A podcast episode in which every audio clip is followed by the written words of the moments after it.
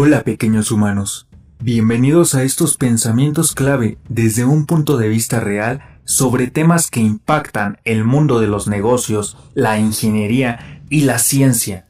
Te está hablando Ernesto Peña desde Toluca, Estado de México, esperando seas un buen ser humano. Bienvenido.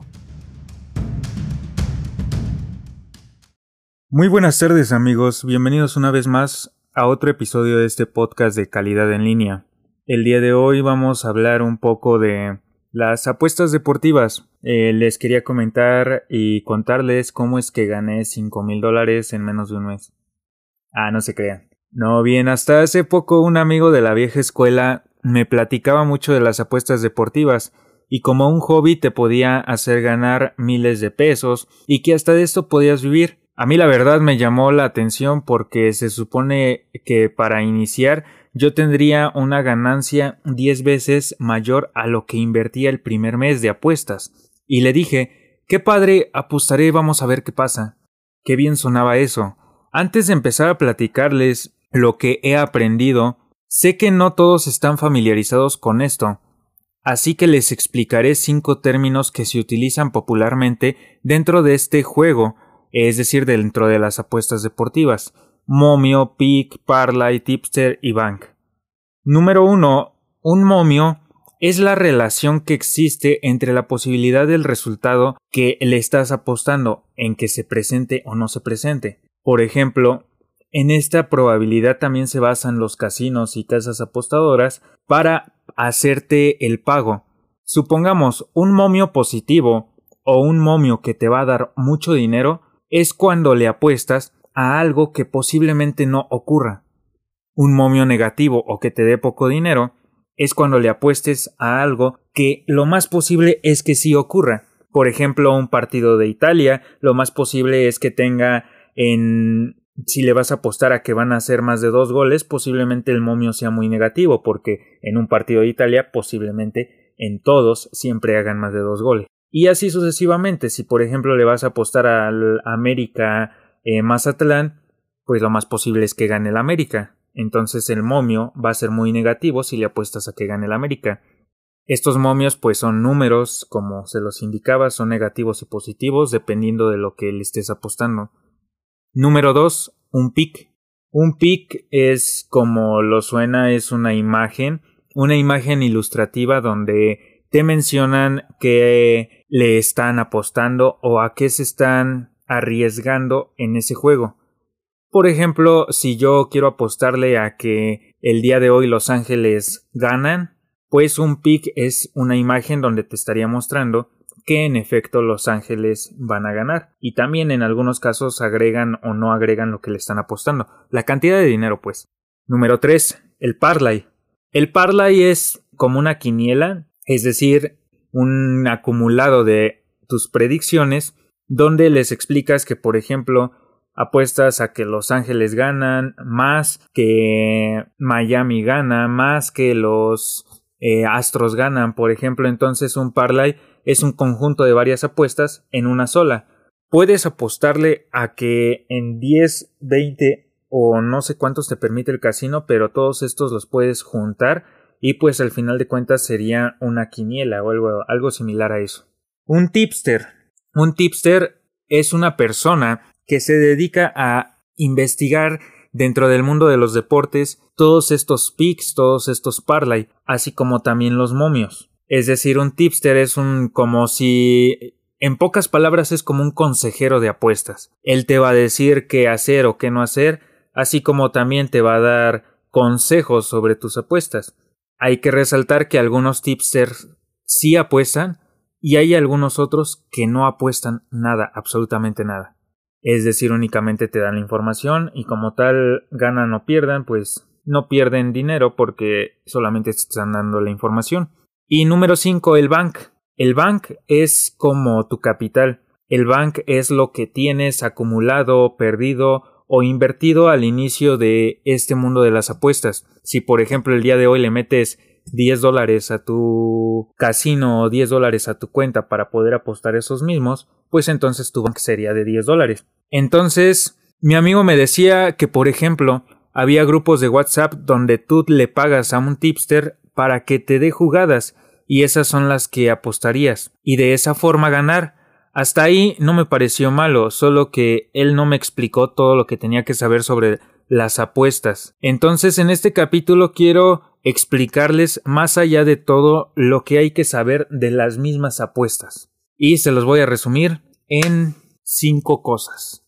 Número uno. Empezaré dándole las malas noticias, así es, dentro del mundo de las apuestas deportivas, con o sin equipo de tipster, eh, amigos o lo que sea, hay que entender que ninguna apuesta deportiva es segura ni tampoco es 100% verdadero lo que te dice un tipster, o por más que investigues a un equipo, a un jugador, etc., nadie sabe el 100% de lo que va a pasar al final del juego o al final de una carrera, pelea, etc., entonces, por más seguro que estés de que el día de mañana gana el América y que vas a ganar 100 o 1000 pesos porque gane, no estés tan seguro, no siempre pasa eso. Más aparte, si le apuestas al equipo o jugador que es el más posible que gane, el momio será tan negativo que incluso cada dólar que apuestes quizás cobres un centavo o dos. Entonces, número uno, no hay apuesta segura por eso la gente pierde dinero o gana todos los días, porque nunca es seguro. Número 2. Te vuelves adicto.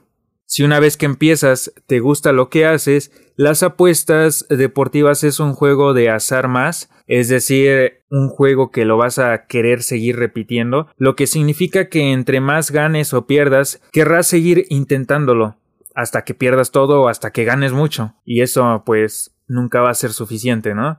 Hasta incluso en algunos casos no lo podría llamar así que eh, para algunos sí se les hace suficiente hay cierto número, cierto número de apuestas eh, entonces también se podría considerar que hasta que se te acabe la paciencia, la energía o el dinero. Entonces hay que tener cuidado con lo que estés jugando. Si, por ejemplo, tu familia es adinerada, si tú no te preocupas porque no le das dinero a tus papás, ni tampoco le necesitas dinero para ti, ni nada de eso, pues te conviene. Es un juego más y la verdad pues puedes sacar buenas, buen provecho. Número 3. Los tipsters que contratas o a quienes les pagas al principio, creerás que son gente preparada para esto. Y hablo de que los mejores tipsters no se traducen en preparación, sino más bien en el número de seguidores que tienen. Hay mucha gente que se considera tipster porque en algún momento estudió ciertos juegos o cierto número de juegos para ganar seguidores o para acertar en sus propias apuestas. En fin, al igual que en las apuestas, un tipster que contrates o que te dé picks o posibilidades para jugar te ayuda mucho y no hay ningún problema y si te gusta y te sirve, pues menos problema. Pero un tipster no es infalible, y no siempre es necesario. Claro que si eres un hombre o mujer ocupada y no conoces de deportes porque solo ves Canal 5, por supuesto que te sirve. Y con esto mismo pasamos al número 4. Vamos a empezar con cosas buenas. Por más que imagines que las apuestas deportivas te harán millonario o una persona con mucho dinero, no. Al principio eso creía yo o muchas personas que van ingresando, amigos que también les recomendaba esto y que me preguntaban, pero las apuestas deportivas no son por el dinero, que quede muy claro y que quede escrito en piedra, no son por el dinero. Las apuestas deportivas son por el amor al deporte o para sentirte eh, en cada juego como si estuvieras ahí mismo dentro del equipo para sentir que como si la apuesta que pusiste fuera la última, que si tu equipo gana, tú también, que si pierde, pierdes tú y no solo tu equipo. Yo, por ejemplo, y los que me conocen, no me dejarán mentir, no sabía absolutamente nada de fútbol, béisbol, carreras, básquetbol y muchos otros deportes. Ahora mi deporte favorito es el béisbol. Esperemos que este 2020 la Serie Mundial sea de los Dodgers, pero en fin, Si vas a entrar a las apuestas deportivas es por dos cosas, porque te gustan los deportes y porque quieres obtener un hobby que te va a hacer pensar y te va a hacer dudar en todos los partidos, no por ganar dinero o multiplicarlo. Quizás si lo hagas y ganes mucho, pero quizás no. Y si vas con esa mentalidad, perderás muchísimo más de lo que esperas ganar. Y también hay que tener mucho cuidado porque en los casinos y en las apuestas te ofrecen bonos que posiblemente puedas cobrar, pero muy pocas veces se cobran ese tipo de bonos. Vean las restricciones. Número 5 y último, más allá del dinero, fama o lo que puedas perder o conseguir de las apuestas deportivas, es el conocimiento, razonamiento, pensamientos lógicos, etc. En pocas palabras, para mí y para muchas otras personas, haces trabajar tu cerebro. A final de cuentas, si no piensas una apuesta antes de meterla, o estás tonto o te caíste de chiquito. Incluso si, un, si tu tipster o tu amigo te recomienda una jugada, piénsala. Porque el modelo eh, directamente que te dan o quizás en el, al final del juego, pues crea otro resultado. Y sobre todo, si vas a meter una apuesta deportiva, sobre todo hay que ver el juego. No solo meterla y esperar a ver qué pasa. Yo personalmente hice un modelo estadística, estadístico en tablas de Excel que me permitió pronosticar varios juegos y haciendo cálculos gané 6 de, de cada 10 apuestas que metía basándome en ese modelo de resultados. Así también como mi modelo hay muchas páginas web que te dan un resultado previo a un partido o a un juego y de eso viven. Los que se consideran tipsters en mi modelo utilicé estadística, varianza, moda, media, variable dependiente, independiente, etc. Hay muchas fórmulas que puedes utilizar, matemáticas también, no solo estadísticas, sino también puedes utilizar el álgebra. Y yo utilizando la estadística gané 6 de 10, eso significa una pérdida de 4. Eso es un gran número, no me lo van a dejar mentir para los que saben de inversiones o lo que sea. 40% de pérdida es un mal número. Entonces, quizás vas a ganar 6, pero no es, no estás asegurando tu futuro, por así decirlo. Imagínense en una gráfica de 6 sigma, lo permitido es que haya 3 errores de cada millón. ¿Se imaginan eh, ganar 999.997 apuestas y solamente perder 3? Eso, eso no sería casualidad, eso es más bien una locura. Y pues también se vivió en la película Volver al Futuro 2 el padrastro de Marty McFly, este Biff, que ganaba por un almanaque deportivo, pues, wow, sería genial, ¿no? Eso es básicamente imposible, pero por eso mismo, regresando al punto número 1, 2 y 3, no lo hagas por dinero, hazlo por el deporte. Y bien, esos fueron cinco puntos que tendrías que considerar importantes antes de meter apuestas deportivas. Espero que mis amigos y conocidos entiendan el objetivo claro de una apuesta y que si alguien vive de las apuestas no es porque ha ganado dinero de las mismas, sino más bien es porque es un tipster, es eh, un oportunista o lo patrocinan desde casinos o canales deportivos que al final de cuentas él va a tener ganancia, pero tú no. Y a lo mejor sí puedes llegar a tener una gran ganancia, pero yo no te recomendaría las apuestas deportivas para ganar dinero. Yo te las recomendaría para divertirte con tu equipo o a entender más de los deportes, como yo. Antes de finalizar, quiero aclarar uno de los puntos que mencionábamos anteriormente es que yo les hice mención de estadística aplicada en base a la probabilidad de lo que pudiera ocurrir en un juego, como regresión lineal y entre otras cosas. Pero antes de que digan cualquier cosa, yo me basé en eso. Sin embargo, los tipsters que se consideran buenos o la gente que se considera buena en las apuestas deportivas también estudian muchísimo a cada jugador. Es decir, si por ejemplo al pitcher de los Dodgers le duele la uña del dedo, si se lastimó la espalda, si hoy no vio a su esposa, eso también afecta directamente en una apuesta.